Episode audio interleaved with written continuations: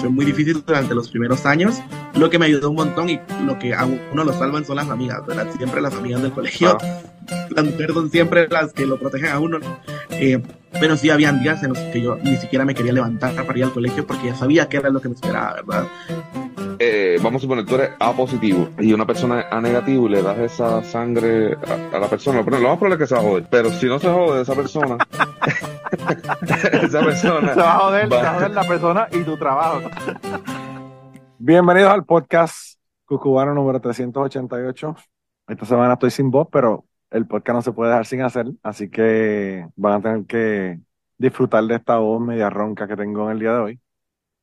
Pero afortunadamente tengo un invitado que va a hacer que mi voz no se escuche tanto y no sufra tanto. Hoy tengo de nuevo a Gary Gutiérrez. Gary, eh, no vienes desde que hablamos de, tu, viaje de colesterol, que parece mentira, ¿verdad? Porque a mí me parecería que viniste el otro día, pero eso fue el año pasado. y, y ese episodio, lo tengo que decir aquí públicamente, el episodio con más audiencia del año pasado. Lo cual no habla bien de tu audiencia, pero bueno. bueno, eso ya, eh, la, los juicios de valor, eso se lo voy a dar a que la gente lo haga, yo no lo voy a hacer. Mira, me siento como que estoy llamando a un 900 Manolo. Hola. Sí, lo que pasa es que es una, en vez de ser una línea de, la chica sexy, es de una línea gay, para tipo gay, ¿verdad? Que tú lo hablas así, como que mira, oye. A mí el otro día, Ronce me mandó un mensaje porque yo no sé quién era el que estaba, él estaba escuchando un, episodio de alguien y el invitado tenía una voz así bien sexy. Y Ronce me dijo, man, este tipo me tiene bellaco. y yo me moría de la risa porque a mí, obviamente, no lo vi de esa manera, ¿verdad? Eh, pero cuando lo, escuché que me dijo eso, dije como que, oye, sí, eso puede que, puede que pase, ¿verdad? Pero bueno. Mira, mijo, ¿y cómo te estás? Pues alto odio, como siempre, jodido, el país está jodido, todos estamos jodidos. Eh, este, sí, mano. el, el, único escape es para el imperio que está peor, está más jodido todavía. Bueno, pero por lo menos, por lo menos estás en las manos de Dios, porque Ponce está en las manos de Dios. Alábalo, hermano, me alegro que te entienda que, ¿cómo es? Que entienda cómo es que es la cosa, pero bueno. Y sí, porque tú sabes que ahora, cuando uno, cuando uno ora, dos o más oran a nombre de uno. Sí, sí, sí. En la plaza pública, con fondos del municipio. El Señor pues, escucha. Las cosas, las cosas ocurren. Te escuché allá en, en, el podcast de Autorizar. Y dije, tengo que traer a, Gary porque hablaste en Autorizar de, de todas estas cosas que están ocurriendo de extrema religiosa en Ponce pero hablaste, obviamente, separación de iglesia y Estado y todo este tipo de cosas, pero no mencionaste mucho de los, de los artistas y cómo los pocos talleres que tienen los artistas en Puerto Rico, pues se siguen eliminando por tonterías como decir que los gigantes son satánicos. Eh, o que una escultura es inadecuada, o que hay personas que son gays que están haciendo obras de teatro, ¿verdad? Eh, y pues esa parte como que no hablaste mucho, así que dije, vamos a hablar con Gary porque Gary está un poquito... Tú de vez en cuando me llamas a nivel de, teléfono, no de, grabación de podcast, y me te tengo que bajar un poco los lo sumo porque estás encabronado, pero bueno. Sí, bueno, eh, mira, eh, eh, la situación del país culturalmente, pues yo no me atrevo mucho a hablar de eso porque yo, pues no, no salía mucho y mm, yo soy lo que allá en tu tierra llaman un grumpy old man, ¿verdad?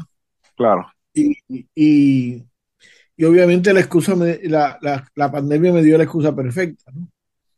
para eh, salir y no Para no tener que salir y bregar con la gente. Claro, claro, claro. Pero en realidad el país está en... Ahora que tú me lo preguntas, El, país está en, en, muchos niveles de escapismo. Eh, o, en muchas vertientes del mismo escapismo. Y estoy pensando según hablo contigo. Pero me parece que el país necesita cualquier excusa para, para no pensar en sus problemas Cosa Sí. que dicen los psicólogos que es importante que uno de vez en cuando, ¿verdad? Pero puñeta, de vez en cuando hay que sentarnos a bregar con los problemas. Este, Sí, pero también, Gary, lo que ocurre, lo que yo he leído y aprendido, ¿verdad? Todos los, todos los años que estuve con Aterrizar, leyendo estudios científicos, ¿verdad? Sobre los, sobre los temas, Ujú. mientras más jodidos está la situación económica, la situación social, la situación, las diferentes áreas, ¿verdad? De un país, más alta está la creencia en Dios. Y en los Estados Unidos, pues hasta hace unos años atrás, eso no era, era el único país prácticamente donde eso no era el caso. Había dinero, la gente tenía dinero, eh, tenía un nivel de vida más alto y aún así pues tienen la religiosidad excesiva esta. Pero en la mayor parte del resto del mundo, pues bueno, hay una correlación bien cercana de cuán jodido está el país y cuán creyentes son y cuántas expresiones eh, abiertas, públicas de cuestiones religiosas tiene ese país. Eh, porque eso, por ejemplo, en Suecia no se ve. ¿Por qué no se ve? No es porque hayan ateos en, Sue- en Suecia más que en ningún lado, es que, pues, la, la gente vive bien allá, no tiene ningún, ningún, ningún escándalo, que quizás lo podemos hablar ahorita, de bancos con conexiones con México, con lavado de dinero y con todas esas cosas, y con políticos Claro. corruptos y todo lo demás. Pero bueno, lo que sí hay es un alto nivel de escapismo que se puede presentar en las iglesias, como se puede presentar en otras instancias. Por ejemplo, ¿cuál es la época de, de oro del cine estadounidense? Pues el momento histórico que más jodido estaba la gente económicamente. Sí, sí, Y entonces, porque esa era la única forma de escapar, ¿verdad? Entonces, Claro. pues, pues, y, y repito, yo me imagino que eso es importante. El problema de nosotros es que no, no, no, no salimos del escapismo, ¿verdad? Este, eh, y, y antes de hablar de- del proceso en Estados Unidos, porque yo, yo entiendo que eso corresponde a otras cosas que mencioné un poco en, en. El, el proceso, el proceso en, esta, en Puerto Rico es que todas las semanas necesitamos una pendeja para no tener que pensar en algo. Eh, ahora, ahora la pendeja es, hay algo pasando en la pelota y la gente se está pintando el pelo de amarillo y no sé claro, claro, sí, Digo, yo lo veo, lo veo en, lo, lo veo en las redes sociales y, y, pues de verdad como no sé lo que está pasando, me imagino que es un torneo, algún torneo internacional, sí, este, que yo creo que es importante, ¿verdad? En el sentido de que es un espacio para relajarse, como es el mundial para algunos países, como es, ¿verdad? La NFL o NBA o todo, todos los deportes Claro, claro. Claro, Pero yo creo que a diferencia nuestra, y tal vez puede ser un, un, un prejuicio, ¿verdad? De, de, de mi mente colonizada, porque del coloniaje no escapamos nadie. claro, Eh, yo veo en la sociedad estadounidense, y tú me puedes corregir, la gente alrededor tuyo tienen más hobbies, eh, y sus hobbies son una parte importante de su vida versus, versus los puertorriqueños que, que yo creo que los hobbies son de follones, tú sabes. Este, Mira, mano, eh, yo estaba hablando con, con Wario y con Esteban de Plan de Contingencia. Un saludo al querido podcast. Yo creo que uno de los mejores podcasts de Puerto Rico. a los maestros, a los maestros. Sí. Y yo estaba hablando con, con ellos dos porque pues ellos tuvieron un montón de temas, ¿verdad? En, en los procesos del, del último episodio que estaban hablando. Hablaron del zoológico y yo le hablé de unas cuestiones biológicas del zoológico y que, y que es lamentable que los animales que están en peligro de extinción y que están amenazados en Puerto Rico se estén procreando en Nashville, en el zoológico, ¿verdad? En vez de tener una, una charca allí mismo en el bosque seco que tú mismo los tiras, no tienes que mandarlos por correo a los renacuajos como hacen, ¿verdad? Desde allá, Claro. Nashville. Pero, y, y by the way, lamentable que yo soy un biólogo de Puerto Rico, que estudié cuatro años en la Universidad de Puerto Rico, y nunca vi un sapo concho hasta que llegué a Nashville, al zoológico, ¿verdad?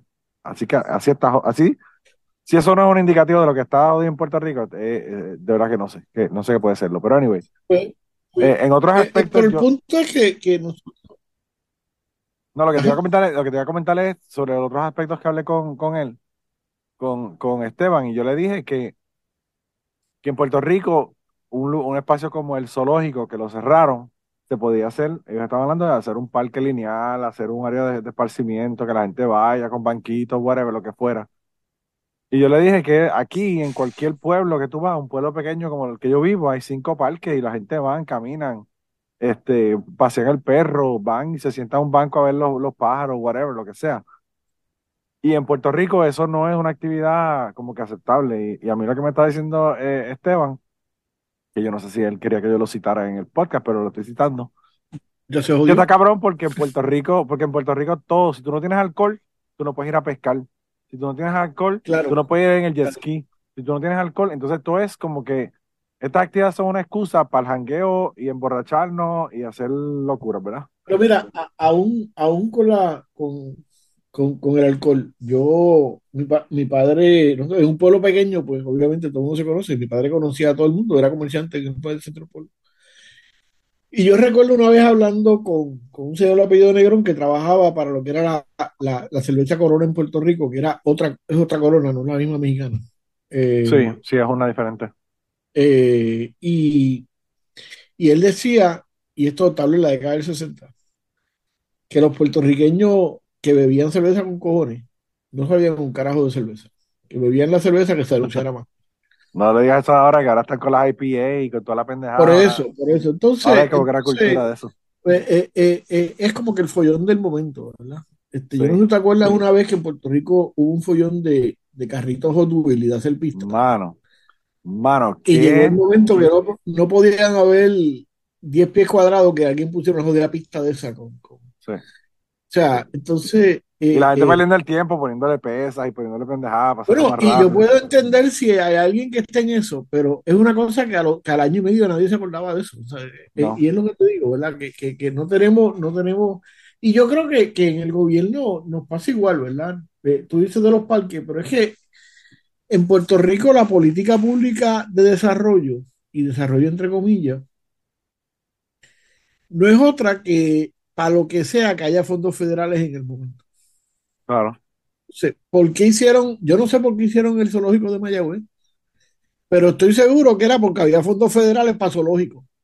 Sí. Y algún biólogo o algún zoólogo allá en Mayagüez, pues llenó, llenó el grant y se lo dieron. Y probablemente, y esto lo estoy especulando, pero apuesto, apuesto como decía mi papá, apuesto pesos a morisqueta, que, que, que eso es así, tú sabes. No, no, y, y puede que al principio la intención era tremenda, era muy buena la intención. Pero al acabarse esos fondos federales, como tú dices, pues se jodió. O sea, ¿qué vamos Pues a hacer, yo, verdad? yo, ni, yo ni siquiera llego a ese punto. O sea, cuando tú vas, por ejemplo, al Parque de la Ciencia de Mayagüez, digo, de, de Bayamón, te das cuenta de que la única razón por que había ese parque allí es porque había fondos federales para eso. Porque Sí, a, a, lo- a los 10 años tú ibas allí y el sitio estaba abandonado. sí, Lo mismo pasó en Ponce con, con este. Mira, ¿por qué se, por qué, por qué se hizo Ponce en marcha? Porque había, había un dinero para soterrar las líneas aéreas de electricidad en los centros urbanos. Y el hijo de Hernández Corón, el papá del, del huevito, eh, porque hay que concederla, vino con esto que si ya que iban a romper, pues íbamos a redecorar la ciudad. sí. Pues se hizo a culo de rey y, y, y yo esto lo he peleado con los arquitectos que estuvieron peleando ahí. O sea, la ciudad no se hizo un por ciento más caminable ni amigable con los 300, 300 millones de pesos que se gastaron en la ciudad, que se votaron porque ya están votados. Claro. Y, y entonces eh, el país, el país funciona a base de follones, volviendo a lo mismo. Eh, en el caso de, lo que hablaste de la religión, pues primero que me parece que es el follón del momento, porque eh, lo, lo hemos apercolado de, de Estados Unidos. Y fíjate que en mi clase de alcohol y droga, yo daba una clase de- desde la criminología, cómo se maneja el alcohol y la droga, no de cómo beber, dro- cómo beber alcohol y, fumar droga, ¿verdad? Y usar droga. Sí. Cuando tú miras en una sociedad, el primer experimento que yo hacía el primer día de la clase, yo le decía, y lo voy a hacer contigo aquí, ¿para qué tú consumes alcohol? ¿Cuáles son las razones por las que la gente consume alcohol? Pues tú Bueno. consumes alcohol porque quieres sentir el placer de la borrachera, el, el- el- ¿verdad? El, el, el boss. Olvidarte de los problemas. Para olvidarte de los problemas, para estar con un grupo de gente. Una cuestión social, claro. Sí. Una cuestión sí. social. Tener algo de, de qué hablar, ¿verdad? Tener un, un, un círculo de, tener gente que te escucha hablando mierda, aunque sea el bartender, porque le estás pagando, ¿verdad? Sí. Entonces, de, yo hacía una lista de esas cosas en un lado de la pizarra. Tiraba una raya y decía, ¿para qué uno va a la iglesia? Pero cuando tú comparas la lista de por qué tú bebes alcohol y por qué tú vas a la iglesia, es bien parecido. Excepto para hablar con Dios, pues, pues y digo, hay algunos, hay algunos para mí que después de cuatro palos hablan con Dios, esos son otros Claro, claro. Pero, pero, pero estamos y hay algunas de... iglesias, y hay algunas iglesias que beben alcohol. Don, don, exacto, exacto. Pero, pero, pero lo que te quiero decir es que obviamente la, la iglesia sirve de escapismo a, Claro. a un país que está bien jodido. ¿verdad? Este, Pero eso es lo que nosotros, nosotros los ateos llevamos diciendo décadas. Tú no puedes deci- eh, esperar que la gente que no le interesa la religión, no le interesa a Dios, no, le- no, no son ateos, whatever, eh, logren en algunas situaciones lo que logran las iglesias, por ejemplo, con donaciones a entidades benéficas, porque no hay esa cuestión social, ¿verdad? Ese proceso social. Y los seres humanos somos seres sociales, así que vamos a o hacer una, un club de bowling, o hacemos, nos vamos a la iglesia, o nos vamos a beber, pero esa parte, ese aspecto social tiene que estar presente para que uno, pues, obviamente, tenga una vida plena, ¿verdad? Claro, y, y en muchos sitios la iglesia te, te, te da ese, ese apoyo, sobre todo las personas mayores que estamos solas. No, y, y el networking cabrón, porque tú le vas a la iglesia y conoces a un electricista, y si tienes un problema en tu casa, Claro, el electricista es el hermano de la iglesia que te ayuda a arreglar la tienes que ir, y tú tienes que ir al, al médico, y qué sé yo, y quien te lleve, pues la iglesia te También. hace ese- También. Y te van a votar. Y te van a Claro. votar porque saben cómo es que tú vas a votar. Claro, y, y, y así que, que, que, que, eh, o sea, yo creo que, que, que hay todo un proceso de, de, de, de, de escapismo en esta sociedad, y yo no sé cómo carajo llegamos a hablar de esto, no sé por dónde empezamos y por qué carajo estamos hablando de esto. Bueno, Bueno, tú me preguntaste, que, tú me preguntaste cuál iba a ser el tema y, y yo te dije que a- arrancáramos a hablar y, y averiguamos cuál era el tema en el, eh, Sí. sobre la marcha, ¿verdad? Pero bueno. Pero en el caso de, de, de- ah, ya me dijiste de, de la cuestión cultural. Entonces, eh, fíjate que estaba viendo, eh, oyendo, no sé si era la navaja de Hitching o, o, o cuál de esos podcasts. Sí. Y, y parte de, de la lucha de la iglesia es por, por controlar el espacio cultural. O sea, eh, eh, ahora no me acuerdo si fue en otro podcast, que digo, en, en una cosa que está viendo en YouTube, pero, pero la cuestión básica es que eh, a través de la iglesia, eh, la iglesia que, que ya no puede, ya no tiene un sustento,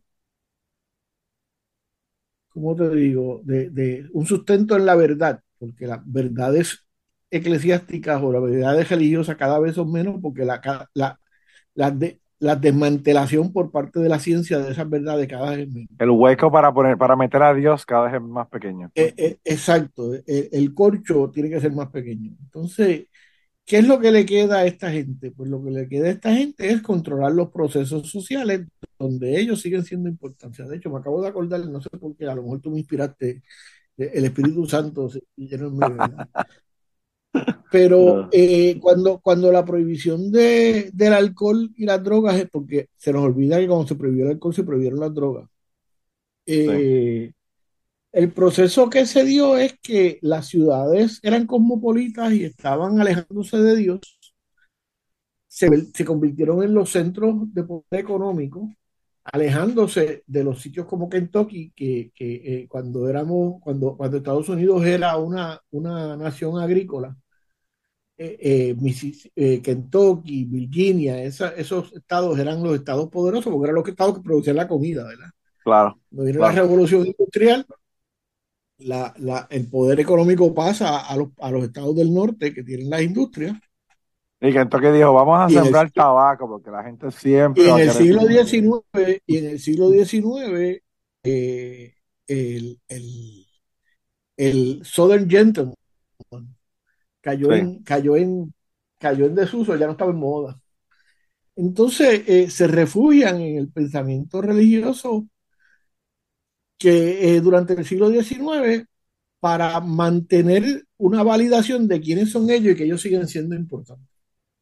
Sí. Entonces, esa, esa, eso, según va pasando el tiempo, esa, eh, esa guerra se sigue dando.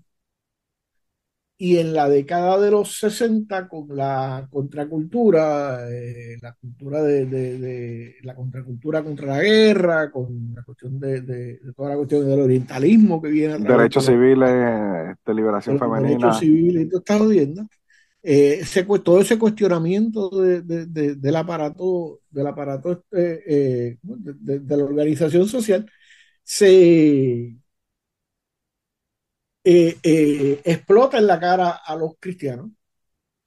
El, el cristiano, el cristianismo ya no es relevante. Y para acabar de cagársela en la madre, en el 73 la aprueban el aborto como, como, eh, la Corte Suprema a- a- apoya el aborto.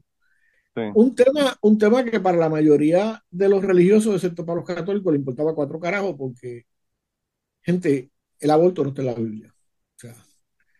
Sí. eh, eh, donde único se menciona el aborto en la Biblia es cuando Dios manda que eh, a, la- a los pueblos que conquistes tú le mates los hijos a uno que está en el vientre. Eso tú sabes. Sí. Eh, Y el aborto para Dios, el aborto para Dios era hasta los dos años, porque cuando mataron a matar, Herodes mandó, mandó a matar a la gente, matar niños, eran hasta los dos años que, que permitía el aborto, el aborto postparto. Sí, Herodes, Herodes que mira, Herodes que mandó a matar los niños en una villa que todavía no existía. Porque, porque eh, eh, ¿cómo es? Gary, Eh, pero es que tú tratas de buscarle la lógica a la Biblia, Pero, hermano. pero exacto, sí, sí, sí, sí, eso, eso, pero bueno, Eh, el punto es que, el punto es que, que en ese proceso, desde principios de siglo, habían, venían unos pastores, y sobre todo había una mujer que no recuerdo el nombre, que empezó a plantear de que Estados Unidos era el, el, el, el nuevo pueblo escogido de Dios y que tenía que, y por ahí va la cosa. Destino manifiesto, ya tú en la, en la, en la década del 70 se empiezan a organizar estructuras de educación que empiezan a producir eh, todos, sobre todo abogados, Cristianos educados. sí, sobre todo abogados, que de hecho es el mismo esquema del Opus Dei, ¿verdad? Que produce psiquiatras y produce pa- pa- También, sí, sí, sí, sí, pero, verdad. pero, pero eh, empiezan a producir una intelectualidad cristiana, sobre todo abogados, que, que produce un Estado de Derecho o desarrolla una, una, una teoría de derecho eh, que se va en- entretejiendo entre, los entre los estados y que ahora está en la Corte Suprema de Estados Unidos. Entonces, eh, eh, obviamente en esa guerra cultural, el escapismo aceptado es que tú vas, volviendo a la cuestión del escapismo, que es por donde empezamos, me parece a mí que el, el escapismo aceptado es, es el de el de ir a la iglesia y, y estar envuelto en, en las cosas de la iglesia, ¿verdad? Claro. Este, Y después beber en la casa escondido. bueno, o, o peor, tocar los nenes y esas jodiendas, tú sabes. Ah, bueno, tocar en la, en la iglesia, esa es la iglesia, es antes de salir. be- beber escondido que se joda, cada uno que se, tú sabes que se, se- se- Aquí, toda, toda la gente que estaban opuestos a, a, que el, a que el condado fuera mojado, a que empezaran a vender alcohol en el condado donde yo vivo, eh, Sí. eran un montón de pastores y un montón de gente que tú sabías que eran alcohólicos. Lo que pasa es que vivían en su casa, no vivían en, en- en la barra. Claro, claro. Entonces, pues tú sabes. Pues, pues, porque es una cuestión de una guerra, es una guerra cultural que, que, que, que no solo tiene unas connotaciones de, de, de religión, tiene unas connotaciones de, de, de blanco europeo, de, de la supremacía Claro. del blanco.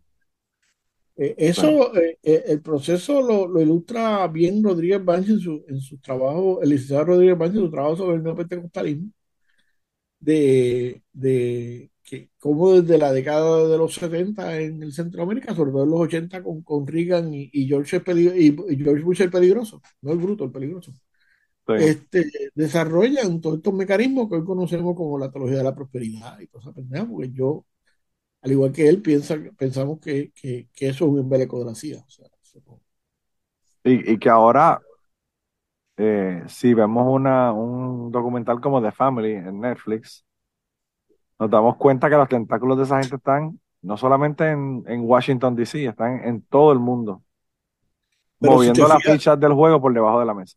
Si te fijas cuando nace ese, ese, esa, esa, ese culto, ¿verdad? Sí, es en la misma época, es al mismo tiempo, el mismo tiempo, sí. Sí.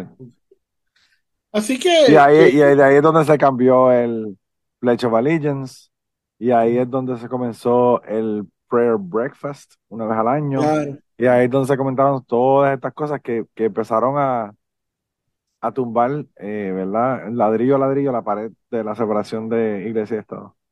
mira, si quieres hacer una prueba, busca eh, cualquiera de la de las series de televisión de, de los 70 y de los 80, que están muchas en Hulu, Sí, como series como, eh, como MASH, por ejemplo, o series como, como Fraser, sí.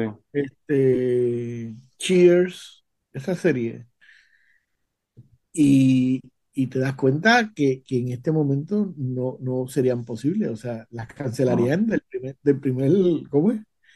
Por misógena, por todo lo que tú quieras. Por un montón de cosas, claro. pero sobre todo por, por, por, por la cuestión de, de cómo, de, de, de la, de la sexualización de todo. Entonces, eh, tú te das cuenta cuán conservadora eh, se ha ido tornando la, la nación americana en, en ese, en, ese, en ese asunto. Yo estaba viendo, yo estaba viendo Y cuando te das cuenta, sobre todo, de lo aburrido que son las series de ahora, ¿verdad? Sí, yo no ya yo no ninguna serie. La única que estoy viendo es eh, History of the World Part 2 de Mel Brooks. Ah, ok. En- ¿Tú te acuerdas de esa película, la, la parte 1? La parte de uno la vi cuando estaba en... Eso en- fue en el 81 que salió esa Sí, película. Pues ahora hicieron una serie en Hulu, sí, la he visto. que es la segunda parte. Estoy, empecé a verla, me, me pareció graciosísimo porque estaban hablando de cuando mataron a los Romanov, los, los Romanov, ¿verdad? En Rusia. Y entonces, eh, cuando los encontraron, ¿verdad? Según lo que ellos cuentan de la historia, estaba en una casa de altos y bajos. En los bajos estaban matando a la familia y en los altos estaba Anastasia en, en, el, en la computadora haciendo videos de TikTok y diciéndole, por favor, dejen el ruido que estoy grabando un TikTok aquí, ese escándalo que tienen ahí abajo. Y era que estaban matando a la familia, tú sabes. Yo te digo, yo me moría, yo me moría de la risa con eso. Pues mira, ahora que tú traes eso del TikTok, entonces eh, eh, el otro, el otro escapismo es ser, ser famoso, ser fabuloso. ser- No, no, y, y olvídate El de ser famoso, aunque no seas el famoso. porque ahora ser influencer Scroll, es, scroll, es mira un- videos, scroll, mira videos, scroll, mira videos, scroll, y pasas el día ahí con esa mierda. Pero es que ser, ser influencer es una, es una profesión. Los Ah, no, yo estaba y, viendo, y deja billetes con cojones, Gary, deja billetes con cojones. un- un- un- una competencia de esas de cocina que dan en, en- en Netflix o en, Sí, esa mierda.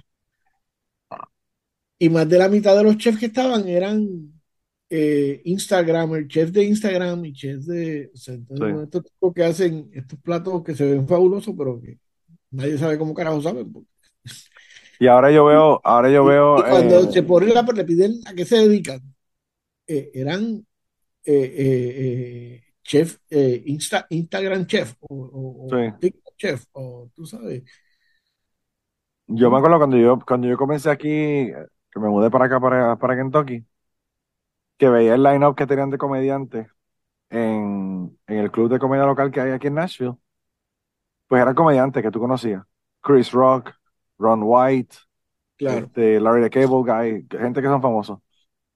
Si tú vas ahora, como que la mitad de la gente son comediantes de TikTok. La gente que, que, que un video se la fue viral y empezaron a llevarlo. Y yo de verdad que yo no te sé decir qué hace esa gente en un club de comedia, de que es el show, porque, o sea, tú haces tres videos de, de 10 segundos, 15 segundos, 20 segundos.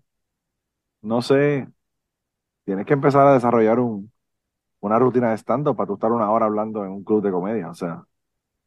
Eh, pero la, Bueno, la ma- la- más o menos la mitad de la gente son, son de gente me que son de que, me Instagram. imagino que depende del público, ¿verdad? Porque eh, estas son, esto es una generación muy desechable Sí. donde probablemente no te aguanten una- un, un, un sketch de comedia de, de hora y media.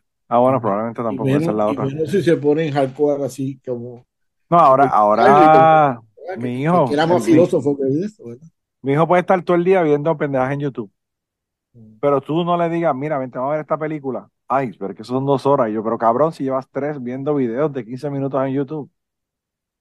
Es la misma mierda. No, no tienen esa destreza de, de, de tú seguir una línea de una historia por dos horas o dos horas y media. Eh, es una cosa bien extraña realmente.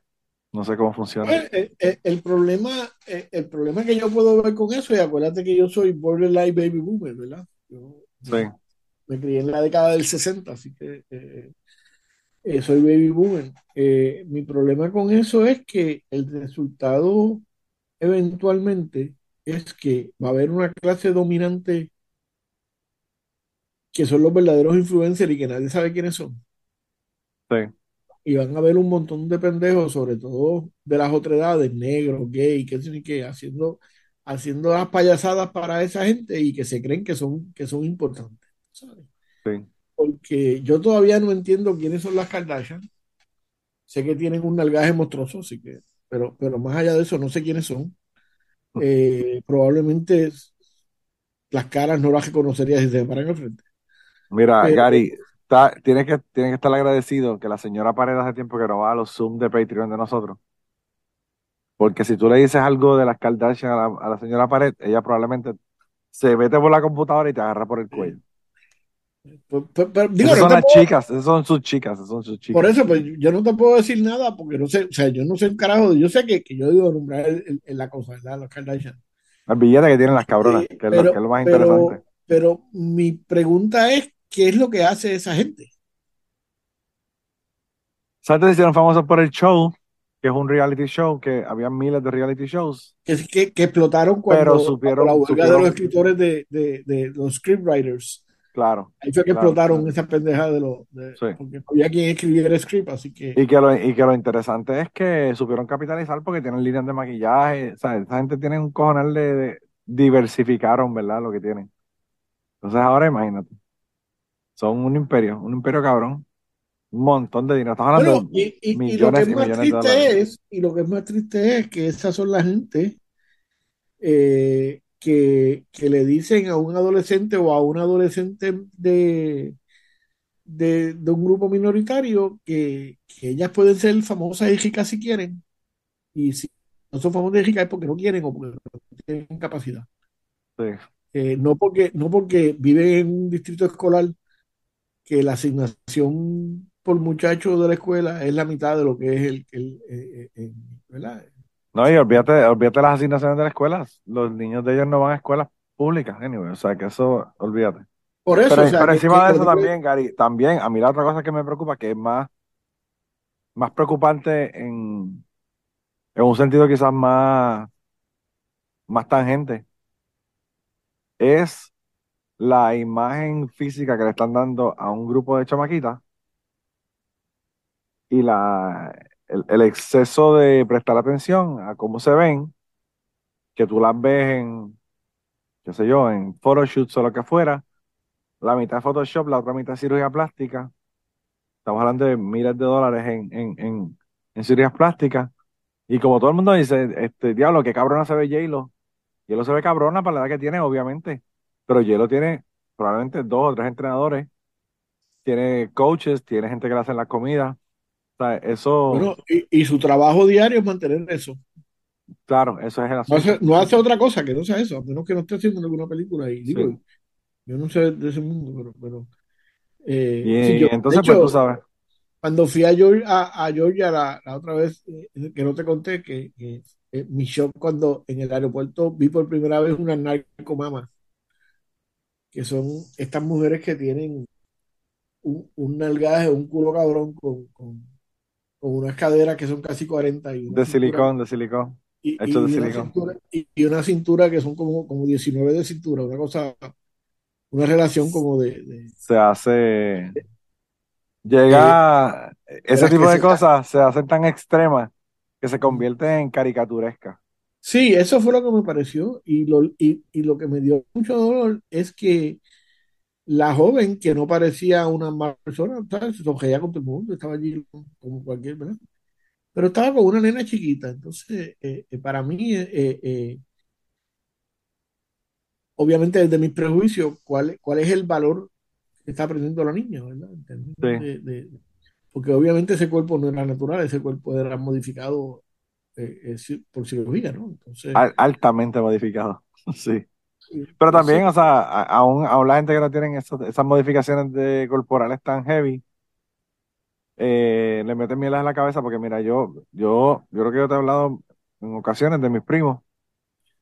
Mis primos en, en, que viven en Atlanta, su papá era morbidly obese, lo que llaman morbidly sí, obese. sí, Él pesaba 400, 450 libras, no sé cuánto, pero el, el tipo era súper, súper, súper gordo.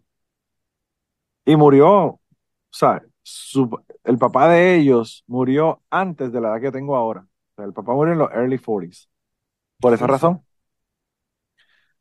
Y yo creo que eso lo- los eh, les jodió la cabeza tanto que tienen una, un énfasis tan y tan brutal en la imagen que, que le ha costado miles de dólares en cirugías, ¿verdad? A ellos.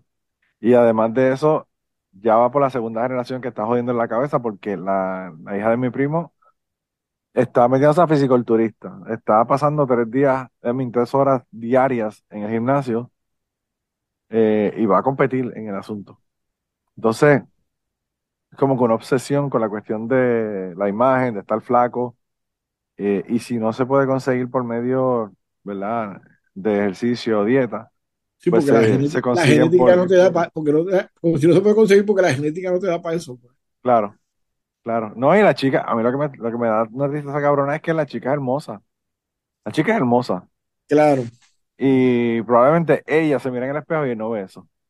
claro. Y repito, si, si, yo creo que si, si tú practicas una, una disciplina como esa, como el fisiculturismo, porque pues ahí te gusta el deporte y qué sé yo, es una cosa, pero si tú lo haces por, por, por, llenar unos estándares y por, porque tú no estás contento con la forma en que tú te ves, pues, pues No, yo lo que pienso es una persona como esa que está a ese nivel de dedicación a su cuerpo, en un momento dado consigue un trabajo normal, está sentada la mayor parte del día, el metabolismo cambia con los años, tiene un hijo o lo que sea, la razón que sea, y su cuerpo cambia, va probablemente a ser una persona infeliz por el resto de su vida porque no tiene el cuerpo que tenía cuando tenía 20 o el cuerpo que quisiera tener. yo no sé qué tú recuerdas de los 80, pero en los 80 fue, fue la fiebre de que había que comer fat free.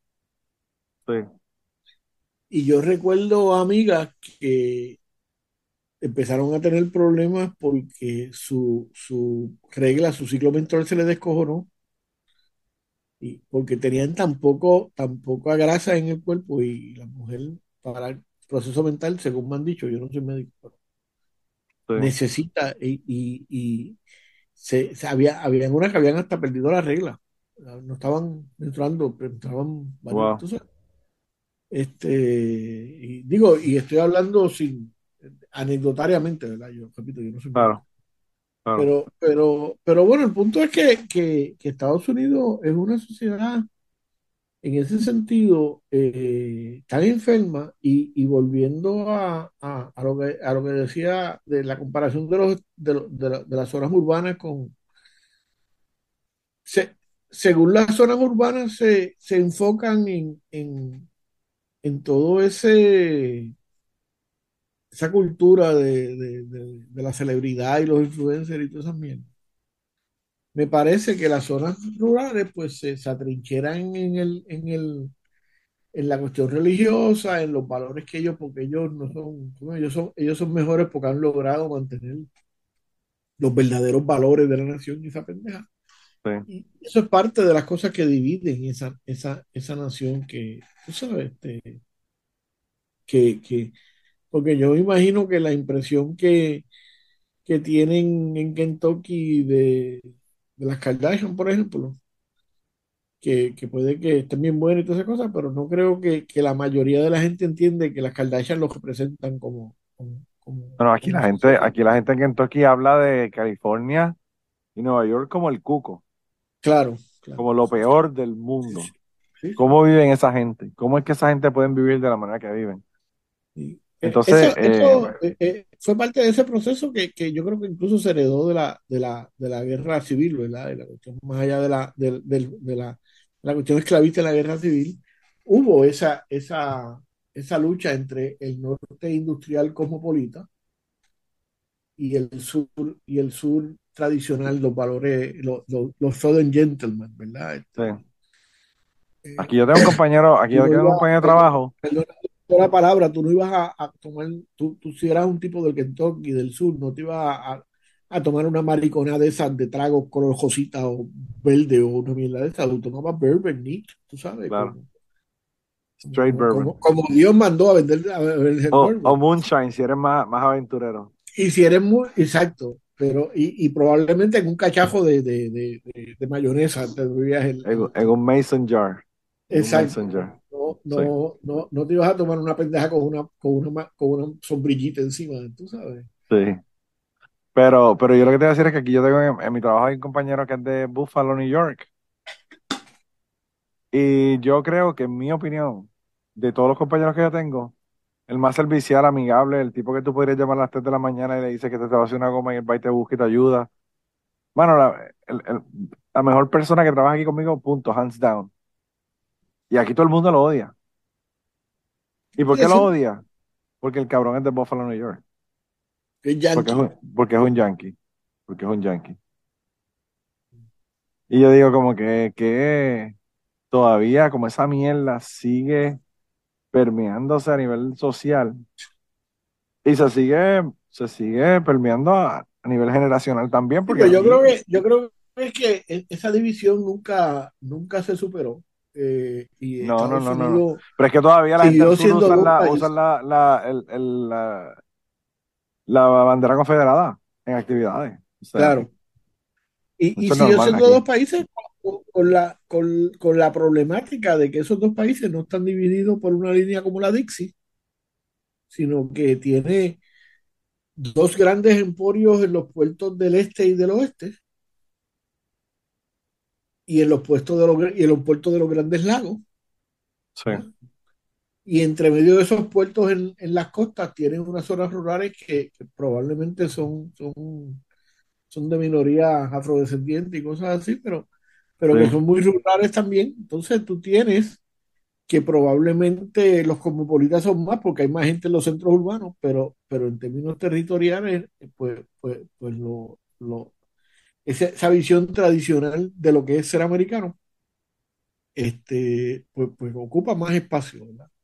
claro. Y, y, por, y, y por la forma extraña en que se elige, que se hace gobierno en Estados Unidos, ¿verdad? La representación, Tiene más peso por el, por pues el, tiene, por tienen el más peso electoral. porque, porque, Claro, bueno, tiene más peso por el Senado, porque no importa, no importa que tú vivas en un, en un, en, en, en, un estado donde hayan, qué sé yo, 10 personas por milla cuadrada versus Nueva York, que hay 90, pe- 90 o, o, o 900 personas por milla cuadrada, yo no sé. sí, este, pues, pues tienen, como quiera, tienen los mismos dos senadores, ¿verdad? Entonces claro, se claro. balancea la cosa por ahí, Sí, sí, es, es bien interesante, pero yo pienso que, como tú dices, la guerra civil era norte y el sur, y cada, cada estado decidió dónde iba a estar, ¿verdad? Kentucky decidió estar neutro en el medio de los dos, claro. pero, pero ahora la guerra esta, eh, ¿verdad? La guerra esta social, sociocultural, ¿verdad? Es una cuestión entre ciudades y campos, básicamente. Sí, sí, que, que sigue siendo lo mismo. O sea, el sur era agrícola y el norte era industrial, y esa sigue siendo la relación. Y ahora que tú lo dices eso, probablemente en el siglo XIX Kentucky no era nada, excepto moonshiners, claro. básicamente, porque ahí no hay grandes extensiones de, que yo sepa, me corrijo, ¿verdad? Pero no hay grandes extensiones de, de, de siembras, de, de- No, aquí, aquí lo que ocurre en Kentucky, Gary, es que Kentucky, en el estado de Kentucky era, era como una sabana. Y lo que mantenía esa sabana eran los búfalos, los bisontes. Ajá. que se comían la hierba y se paraban encima y no crecían árboles altos. Habría obviamente árboles altos hacia el este para la parte de los Smokies, pero las planicies del oeste de Kentucky no. Claro. Y todo esto cambió porque al matar Es lo que le llamaban búfalos, el, lo que le llamaban el bluegrass, ¿no? claro, claro, y aquí, eso yo estaba comentando a mi esposa el otro día, que aquí es el Bluegrass State, pero no hay Bluegrass ya, Ya no hay bluegrass. porque los búfalos los mataron, crecieron árboles y no hay un carajo. Hay, hay Bluegrass en áreas bien pequeñas, pero no son estas extensiones de millas y Hay, millas y hay, millas de bol- hay terreno con bolsillos, hay bolsillos de bluegrass, probablemente. Sí, Que probablemente tienen, tienen, la composición no, no promueve el crecimiento de árboles y, y por eso no crecieron. claro. Que es bien interesante también uno pensarlo de esa manera porque, o sea, hay esas personas que dicen, ah, no, qué carajo, los, los lobos lo que hacen es joder o matar, whatever. Y hay que eliminar los lobos, o hay que eliminar los mosquitos, o hay que eliminar whatever, el, el, el animal o, el No, espérate, organismo espérate, que me espérate, espérate, espérate, espérate, espérate. Los mosquitos hay que eliminarlos para carajo. O sea, si hay una prueba de que no existe Dios, son los fucking mosquitos. Porque ningún diseño inteligente va a producir un fucking mosquito. Bueno, eh, a mí me parece que es genial el mosquito, hermano. Bueno, eh, no, no tan solo Mataron, mataron a, a Alejandro Mag- Magno. Eso te iba a eso decir. nadie más lo podía matar Bueno, no tan solo mosquito. eso, mataron a Alejandro Magno, lograron la independencia de Haití, porque ma- le mataron, claro, le mataron el ejército a los... Y, y probablemente es el animal más peligroso para el ser humano. Es el, el que es más, el ma- animal que, ma- el que que más gente mata. Sí, El que más gente mata. No, no solamente eso, Gary, que jodieron, jodieron allá en, en el canal de Panamá que no se pudo hacer. Tres, tres países no pudieron hacerlo por culpa de los mosquitos. Sí, sí, Se murió todo el sí, mundo de malaria cuando lo estaban construyendo. No, pero, pero yo lo digo en broma, pero, pero en el sentido es que tú sacas una especie Sí, de los sí. sistemas y se jodió. O sea, Y se odió porque algo resolvió los mosquitos, Aún los mosquitos algo resuelven. no los mosquitos son, son una fuente de alimento para los, para los este, murciélagos. Y los murciélagos ayudan a la polinización y en, y en mover las semillas. O sea que todo está entrelazado. Y entonces el problema es que a veces uno no se da cuenta y uno piensa, ah, fucking los búfalos, los matamos todos, que se joda, para el carajo. Los matamos todos. Y mira, no solamente cambia el hecho de que no haya búfalos, sino que cambia la composición del estado a nivel vegetativo de qué es lo que tú tienes en el estado. Es una cosa Claro. bien interesante. Y bueno, el Eh, punto es que me imagino que por esa razón, eh, en el siglo XIX ya no había ninguna industria de un carajo que no fuera el moonshine allí en, en Kentucky, ¿no? sí, no, no. Eh, no, aquí no, no, no había. Aquí, ahí, realmente, eh, hermano, aquí digo, pa- para este, para este me imagino que hay, que hay carbón, ¿no?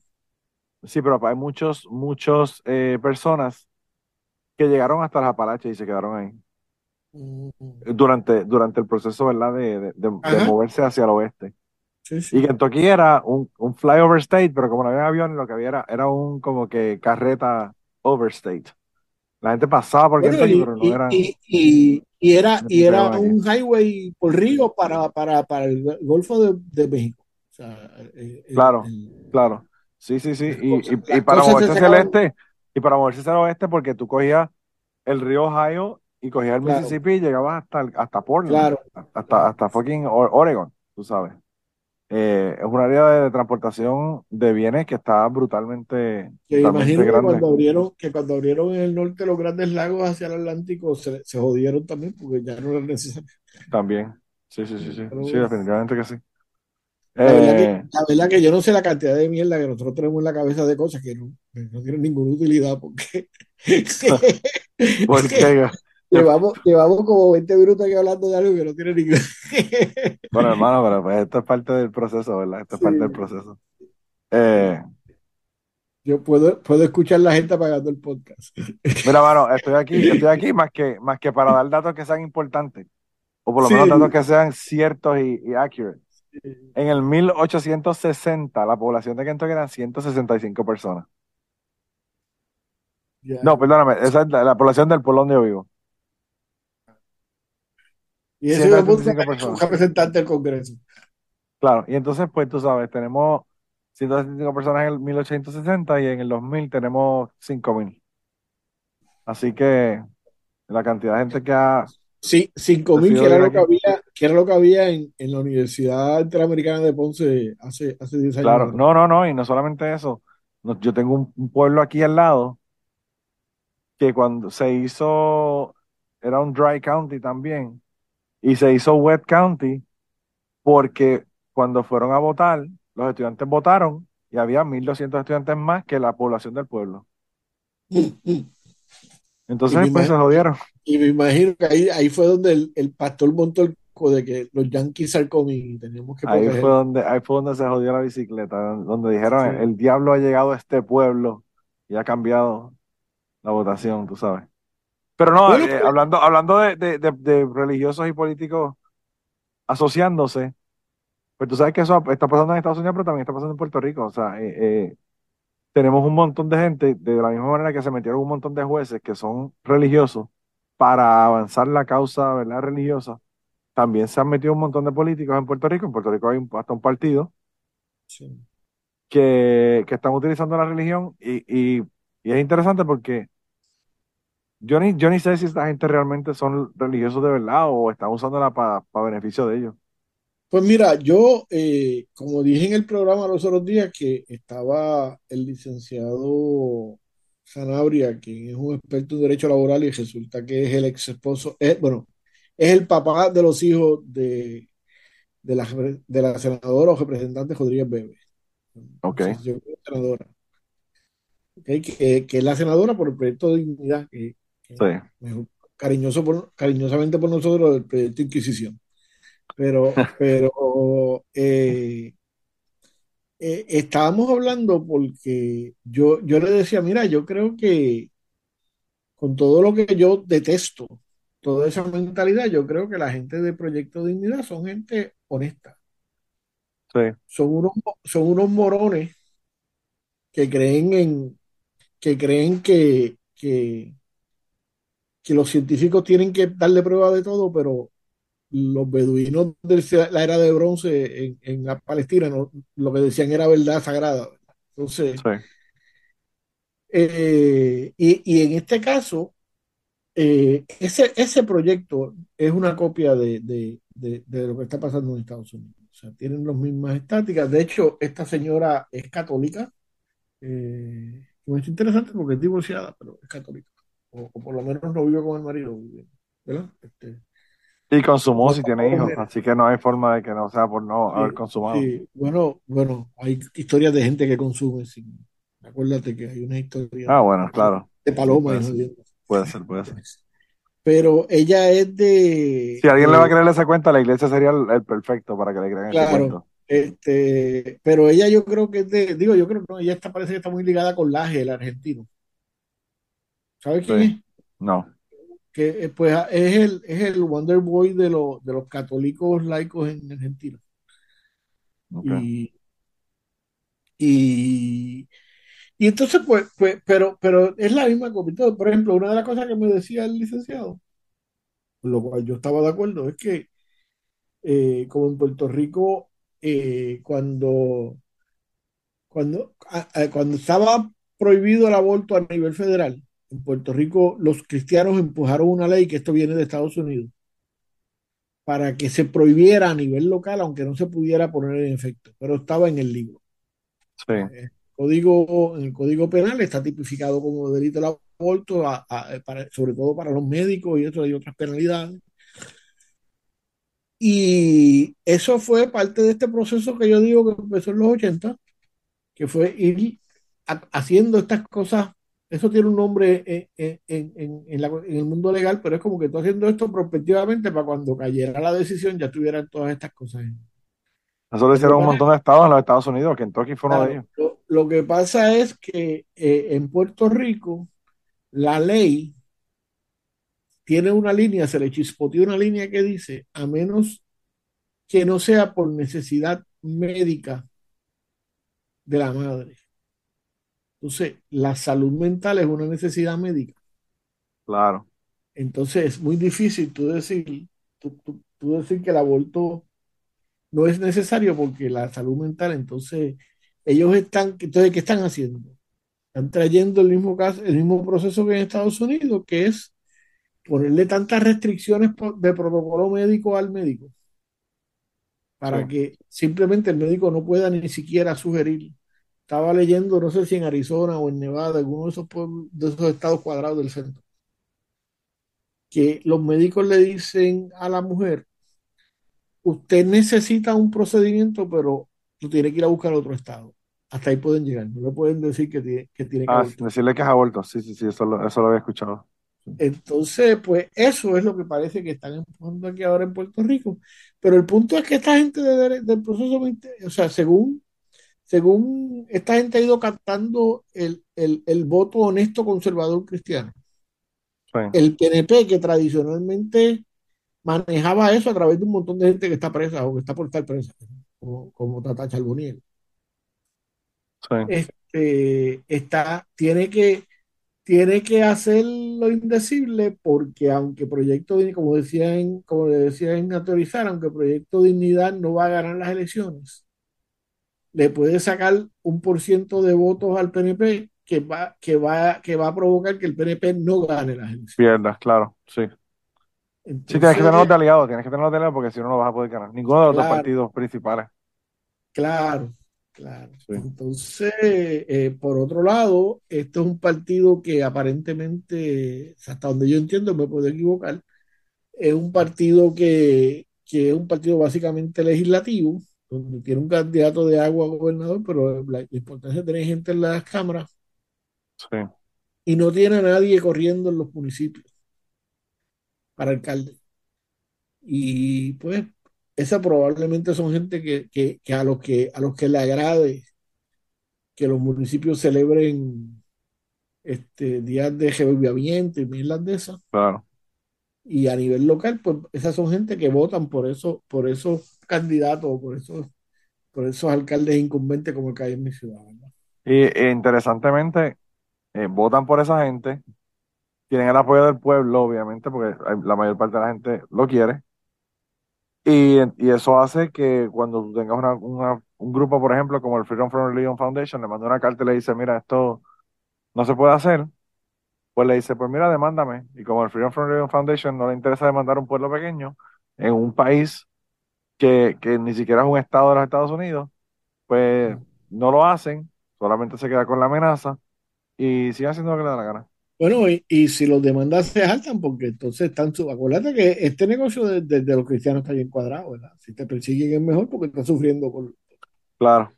Sí, sí, sí.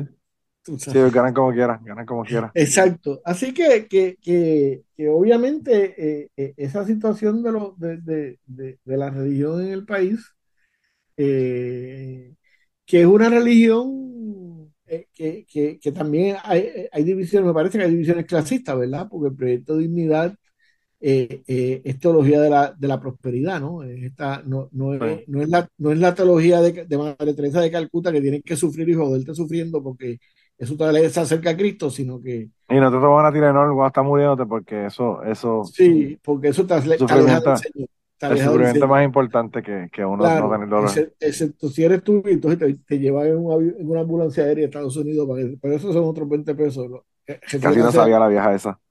eh, pero bueno, el, el, el punto es que, que, que eh, acá eh, ese neopentecostalismo eh, se está dando un poco como, como, en, como en los afroamericanos, ¿verdad? Que es una cuestión de prosperidad y, y, y, y que han llegado al punto de que es un orgullo de que el hijo puta de pastor tuyo, con tu diezmo, viva con un rey, porque Sí. imagínate, representa al rey de reyes, ¿verdad? Claro. Claro. Este, y mientras tú estás jodido, mientras tú tienes que hacer mil malabares para pagar la luz, pero el, el diezmo va primero. El diezmo se saca Sí, antes sí. de todas las cuentas. Es como la, como la Junta de Control Fiscal. Sí, sí. El diezmo es como la Junta de Control Fiscal. Debe que sacaron el modelo. Pues, Eh, yo pues, creo. eh, ya sé cómo, ya me acordé porque llegamos aquí. Llegamos aquí porque esta es una de las formas más aceptadas de escapismo, ¿verdad? Tú te metes en esa mierda y, y, y, pues, este, te, te- tienes una comunidad, tienes con quien janguear los fines de semana. Tienes feedback positivo porque te dicen que bueno tú eres, que Claro. tú vas todos los domingos a la iglesia. Sí, sí, eh, se come bien con cojones porque cualquiera que haya ido a un, a un, a un- La a un almuerzo de eso después del culto, le meten sólido. Cocinan cabrón. Aquí hacen unos fish fries en la, en la iglesia católica. Que a mí me dan ganas de hacerme católico de nuevo para ir a, Sí, a- a comer. A estás comer a punto de reactivarte. Bueno, técnicamente a ti no te han votado ni tú así que No, eh, no, no me aceptaron, no me aceptaron cuando le mandé la carta a los cabrones, esos hijos de puta. Sí, sí. Te Eh, dijeron, te dijeron así que te, No, ni te siquiera- faltan, te faltan pecados, hermano. Tienes que joder. Ni siquiera, ni siquiera me, ni siquiera me dijeron recibimos la carta.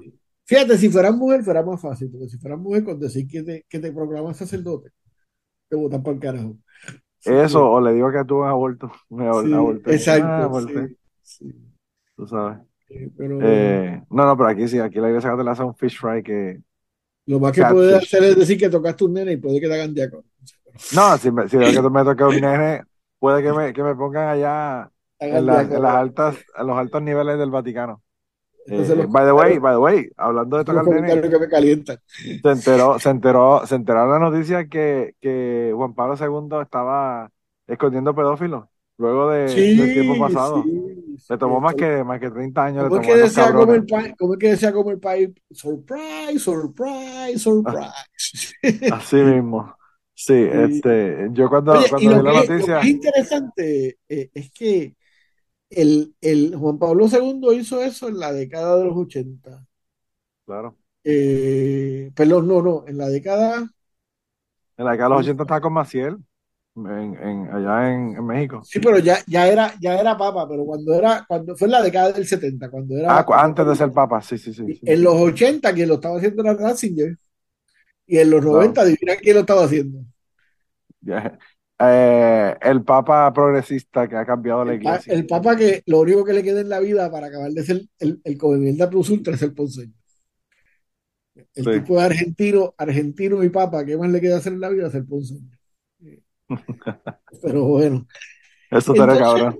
pero, pero, tú sabes, mira, lo que sí me estuvo interesante es que, y no quiero convertir esto en teorizar, ¿verdad? Pero eh, eh, me estuvo interesante que, que la iglesia de Portugal no tan solo hizo un informe, sino que lo entregó a las autoridades y entregó a algunos de los curas. Sí. Yo creo que es la primera vez que yo sepa, puedo estar equivocado, que la institución de la iglesia o una de las instituciones de la iglesia, porque también pensamos en la iglesia católica como algo No, hay un montón de, hay un montón de y- diferentes y- y- grupos de. iglesias, cada diócesis es un grupo autónomo, cada, cada, cada orden es un grupo autónomo y hay unas cosas de obediencia de niveles, pero hay muchas independencias, pero me estuvo interesante que la, que la conferencia episcopal portuguesa entregara a, a- Se han entregado un montón de documentos, pero ha sido eh, solicitados por la corte. No han sido voluntariamente como hicieron Sí, allá, pero yo creo que en ningún otro sitio habían hecho eso. No, no, no, esta es la primera vez, esta es la primera vez, por eso te digo.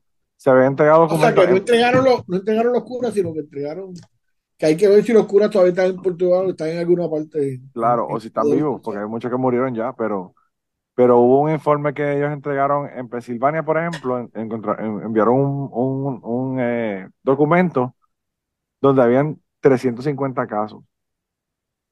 Pero eso fue porque la corte lo pidió, eso no fue porque ellos dijeron, ah, mira, encontramos esto, tú sabes. Claro.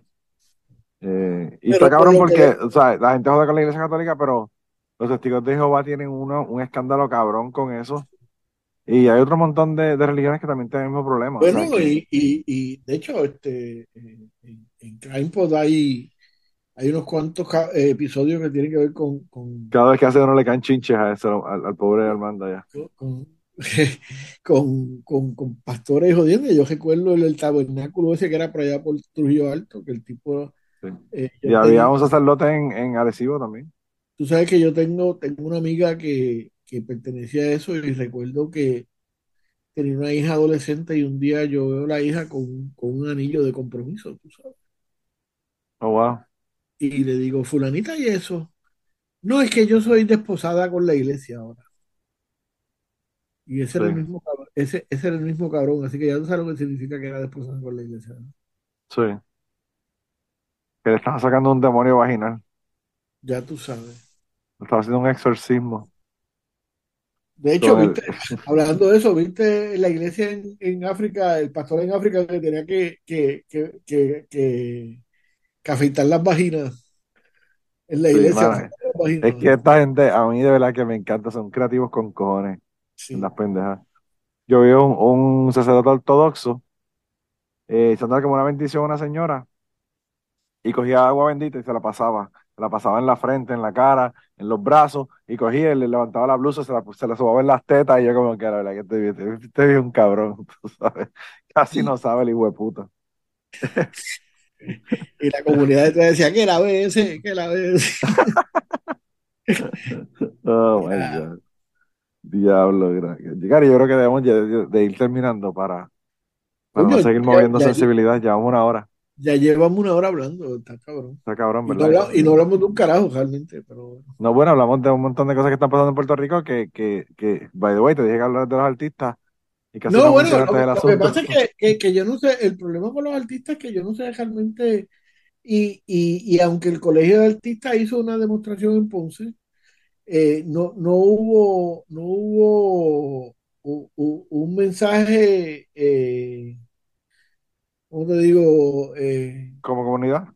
como, Como- sí, como que, como- que- como una queja, porque es que eh, en realidad ese proceso que se dio, se dio en una actividad en la calle porque el, teatro está cerrado, se dio en la calle y que, que esta señora, se, se, la esposa de la, del alcalde se presentó allí y se sentó y, y aparentemente hizo unos comentarios en sus redes sociales.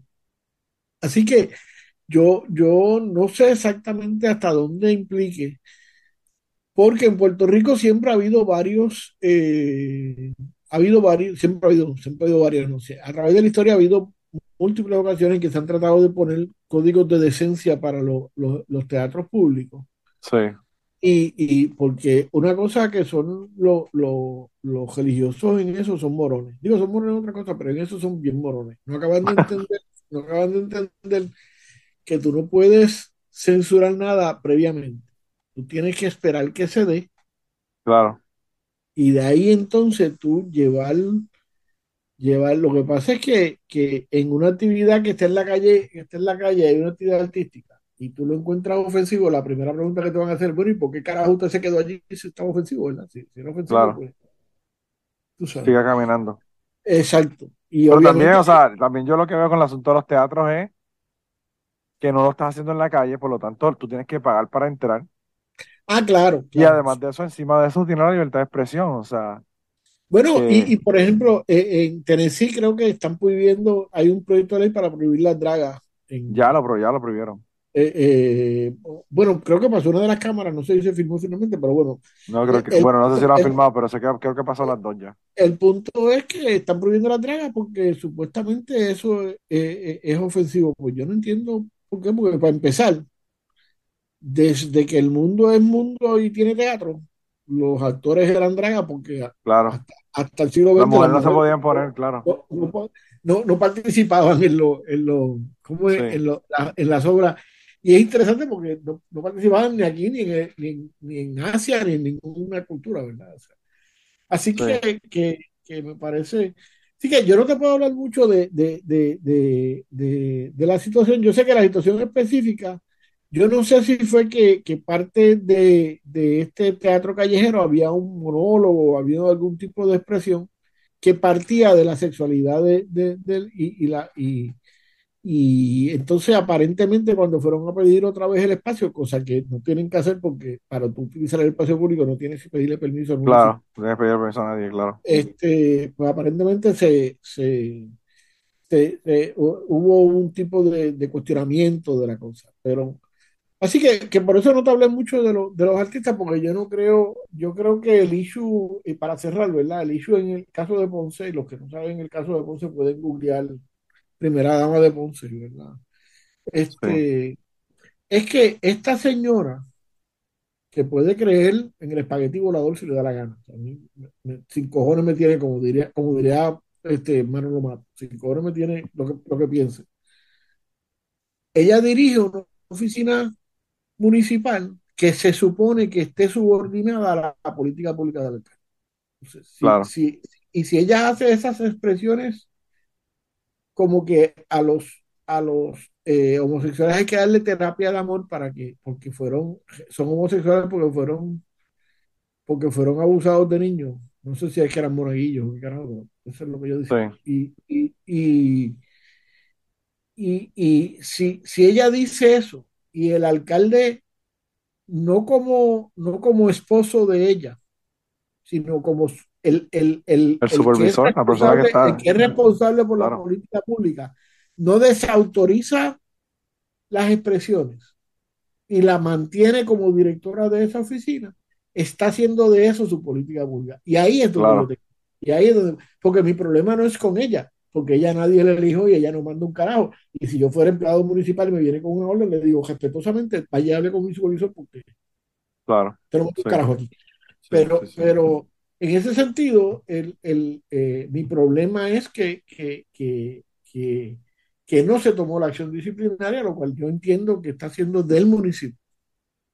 Eh, la política oficial del municipio es esa, aun cuando el municipio tiene per- eh, funcionarios públicos que dirigen oficinas que son abiertamente gay. Y todo el Sí. mundo lo sabe.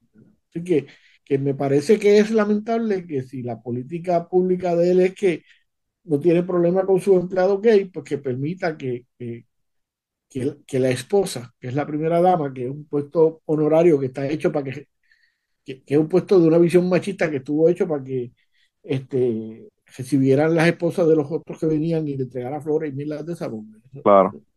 totalmente anacrónico, ¿verdad? No debiera existir. De hecho, me dio mucho trabajo que los españoles entendieran que en Puerto Rico en los municipios hay primera dama, porque para los españoles la primera dama es solo la jefa, la, la esposa del jefe de gobierno. La esposa de, sí, el jefe de gobierno, claro.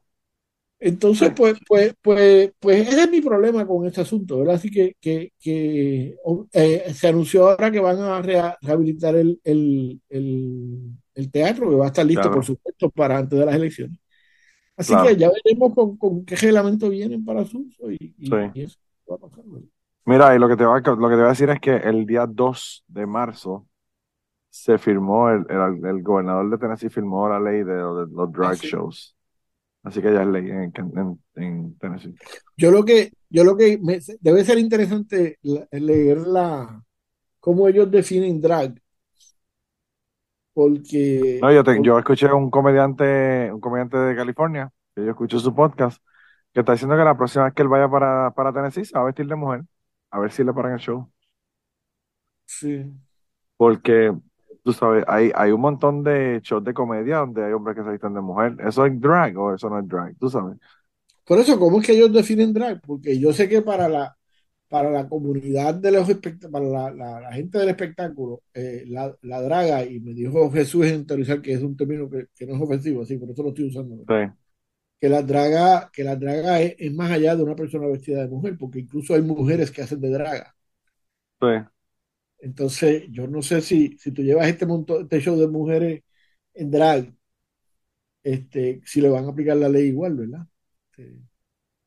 sí. Pero obviamente aquí- yo me imagino que en Tennessee no hay problemas y todo el mundo tiene trabajo y el ingreso per cápita está por encima de, de, de cómo es el doble de la línea de pobreza. Esa pendeja cuando te- tenemos tiempo de- de estar legislando estas pendejas que cualquier caso de eso te cuesta mil, cientos de miles de pesos. ¿no? Oh, claro, claro, sí, sí, sí, definitivamente que sí. Definitivamente que sí. Y esto, yo no sé si lo del, lo del comediante aplica, porque el comediante estoy seguro que viene para un, para un club de comedia y estos son para, para shows públicos, ¿verdad? Así Ah, o que, sea que, esto- que no pueden estar afuera. sí, no pueden estar en shows públicos. Dice la ley, mira, te voy a decir. Dice, define que solamente pueden estar en, en shows de cabaret y personas y shows con performance que, que restringen los, shows que tengan personas con, o sea, que sean topless, go-go dancers, da- exotic dancers, strippers, male or female impersonators who provide entertainment that appeals to appropriate interests or similar entertainers. O sea que, que sea Pero como que eso no son, dra- eso no son dragas. no, claro que no, claro que no. Hay un montón de gente que no, que no. O sea, strippers no son dragas, Claro. pero bueno, whatever. Me imagino que cayeron en la redada con los, con los drag queens, ¿verdad? Pero bueno. Eh, no sé. Bueno, pues yo me, yo me imagino que, que no puede haber boxeo porque en boxeo la gente está sin camisa. Están topless. Están topless. Sí. Eh, eh, no sé, eh, me imagino que, es una locura, imagino que. voy a, voy a decir algo para acabar de calentarnos bien cabrón. Lo siento. Dilo y, y- y vamos a terminarlo. Sí, para me terminar, imagino- para terminar me bien caliente la Me cosa. imagino que la, proce- que la procesión, que la procesión de domingo eh, está prohibida porque el cura y los monaguillos van de draga, tú sabes. Porque, coño, tú sabes, los flequitos en encaje y esas cosas. Se ven cabrón, se ven cabrón. Ni, ni Elvis tenía tanto, tanto oro en, en- Sí. en sus batolas, ¿verdad? Sí, bueno, y tanto Sí. encaje y tanto, tú sabes, jodiendas de esas, tú sabes. Está cabrón. Está cabrón. Sí, sí. Pero sí. bueno, es es verdad que la cosa está jodida. Yo no sé qué- cómo va a terminar la pendeja esta, pero está Sería cabrón. interesante denunciar al- cuando el cura sale con todos los acólitos de Ah. Este, ¿cómo es? Denunciarlo por salvación de draga. Y por estar este, por estar eh, corrompi- eh, Corrompiendo corrupting, la- la- corrupting the youth, porque Sí. están los nenes también están vestidos de. Sí, sí, los monaguillos se vestían, digo, eh, la forma tradicional de los monaguillos era un- una batola colorada y, un- y una jodienda de encaje por encima blanca, ¿verdad? Que se- Claro, no sé claro. cómo se llaman a cada cosa. pero- Así que también Y, está. y- y esto uno lo dice en broma, pero, pero eso te demuestra cuán absurdos son esas. Sí, es una tontería. Es una tontería realmente. Es una tontería. Y están en otros, en otros estados están limitando los, los drag queen reading hours que hacían en las, en las bibliotecas Ah, sí. iban los drag queens a leerle a los niños. O sea, de verdad que una estupidez. No sé si fue en Texas o en, Arizona que, lo- que los drag se, se prepararon y cuando llegaron los Proud Boys con esa mierda, salieron 10 dragas con armas largas y jodiendo y le, le dieron una pela a los tipos. Sí, sí. Eh, Pero- que tengan cuidado porque las dragas fueron las que hicieron, este, las que comenzaron el movimiento de la comunidad LGBT allá en Nueva York. Claro, sí, sí, Eh, ciertamente. Fueron, fueron dragas todas. Sí, sí. So, eh, habían gays, ¿verdad? Y habían eh, lesbianas, Pero, pero, pero es interesante, Manolo, y seguimos hablando, y sé que no vamos a acabar, pero, pero es interesante porque esa es la misma, la misma área del país donde probablemente el roller derby de mujeres con, con, con, con- con medias de malla y el culo casi por fuera sí, es una es un es un cultural activity para el fin de semana. Claro. claro, no, sí, sí, claro que sí, claro que sí. Eh, sí, yo no sé, de verdad que eh, yo espero que el péndulo ya esté llegando a, a un lado y empiece a moverse hacia el otro lado, porque de verdad que está medio cabrón esto. Y después le, y después me preguntan por qué uno está alto de odio. Pues, Sí. uno tiene que Sí. bregar con estos pendejos día, so-. Porque está sobreviviendo al Estado, ¿verdad? Exacto. Estamos sobreviviendo a esta- Está cabrón. un estado que cada vez es más pendejo. Pero bueno, y bueno, Ga- Gary, te dije, te pregunté hoy para grabar y me dijiste que grabáramos hoy mismo, así que gracias por aceptar la invitación tan rápido, por venir aquí. Bueno, mano, Y por el tema, porque me quedé con, me quedé con ganas, me quedé con ganas después de escuchar a Torizar. estoy solo aquí, así que no tenía nada que hacer, me, me resolví. Ah, Eh, bueno, pues perfecto. Estoy, estoy viendo una competencia en Netflix de, de gente que hace trago y jodiendo, así que eso me, me- me diste por lo menos. Ah, vaya. Sí, así que nada, este eh, yo creo que yo creo que eh, el futuro no se ve bien para Estados Unidos eh, en ese sentido. Yo creo que la guerra cultural eh, se está agudizando y, y me parece que le va la vida en estas elecciones porque si el fascista de De Santi eh, no, no, no que llegue a ganar, si se coloca bien en el Partido Republicano, eh, eh, la situación va, como decía el tango, cuesta abajo rápidamente. Sí. Sí, yo no sé, de verdad, como te digo, yo no sé qué va a pasar con esta pendeja, pero pues, es una, es una mierda realmente, es una mierda. Eh, mira, ¿y cómo, cómo se llamaba el episodio de Datorizar? ¿Cómo le pusieron de título para... Hay que buscarlo aquí. Pa- pa' hijo de puta no se estudia. Hijo de puta no se estudia. Eso, no- eso, me lo, eso, eso me lo decía mi abuelo. Si quieren, si quieren escuchar el podcast a teorizar donde sale Gary, pues vayan allá y dense la vuelta y, y pues Y de- este, déjame decirte que estuve más, de, más del 60% del programa callado escuchando. sí, eso, eso yo no lo puedo creer, ¿verdad? Pero bueno, lo que pasa es que hay mucha gente que han autorizado un cojonal de gente. Sí. Eh, ahora, ahora tienen un montón de, de hosts, soy- entonces pues Yo, no importa lo que diga CPD, yo soy rehabilitable. Tienes que mandarle ese episodio para que, para que se lo pruebe, el punto. Soy entrenable, soy entrenable. Sí. Y nada, gente, pues nada, eh, nos vemos, se cuidan un montón. Eh, saben que estamos gracias, en gracias. Patreon, patreon.com slash Manolo Matos. y allá estoy haciendo anécdotas todos los días, historias una vez a la semana, una vez al mes, perdón, y haciendo Zooms. Si quieren escuchar a Gary hablar más, vayan a los Zooms para que vean a Gary ahí en vivo y a todo color eh, en los Zooms de, de allá de Patreon. Así que eh, gracias a la gente que nos están apoyando en Patreon y gracias a la gente que nos comparte y le dice a su abuela, a su tía y a su hermana de lo que estamos aquí hablando. Mm. Y a ti, Gary, nada, seguimos la conversación porque nosotros tenemos una conversación constante y diaria. Sí, sí, sí. Así Yo, que cuando, cuando seguimos- aguanto lo digo, por llamo ahí. a Manu. Es, Bueno. como mi, mi confesor. Y antes de terminar el podcast del día de hoy, queremos dar las gracias a las personas que nos han ayudado, ¿verdad?, para hacer el podcast posible. Eh, la primera persona que quería agradecerles a Raúl Arnaiz, que me hizo el logo de Cucubano. Eh, Raúl Arnaiz lo consiguen en patreon.com slash Raúl Arnaiz y allá pueden ver sus trabajos. Realmente Raúl es tremendo artista. Y además de eso, la canción del podcast la canta Maida Belén con Rafi Lina en la guitarra y Kike Domenech en el 4. Queremos darle las gracias también a ellos por permitirnos utilizar la canción para el podcast. Además de eso, a mí me consigues en patreon.com slash Manolo Matos o me consigues en Twitter como Manolo Matos y el podcast lo consigues como Cucubano Pod. Así que por allá nos puedes enviar mensajes, nos puedes decir eh, que nos quieres contar historias, te puedes autoinvitar a participar en el podcast. Siempre estamos buscando invitados nuevos que tengan historias interesantes, así que no, no dudes en llamarnos si tienes una historia que nos quieres contar. Y nada, espero que pasen una semana increíble y nos vemos prontito.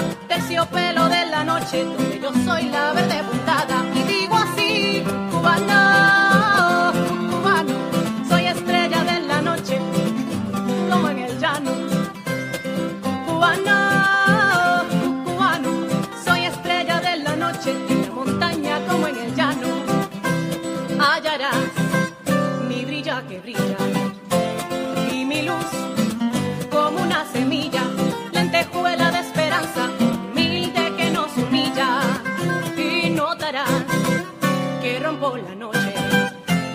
Donde voy, soy luz que te asombra.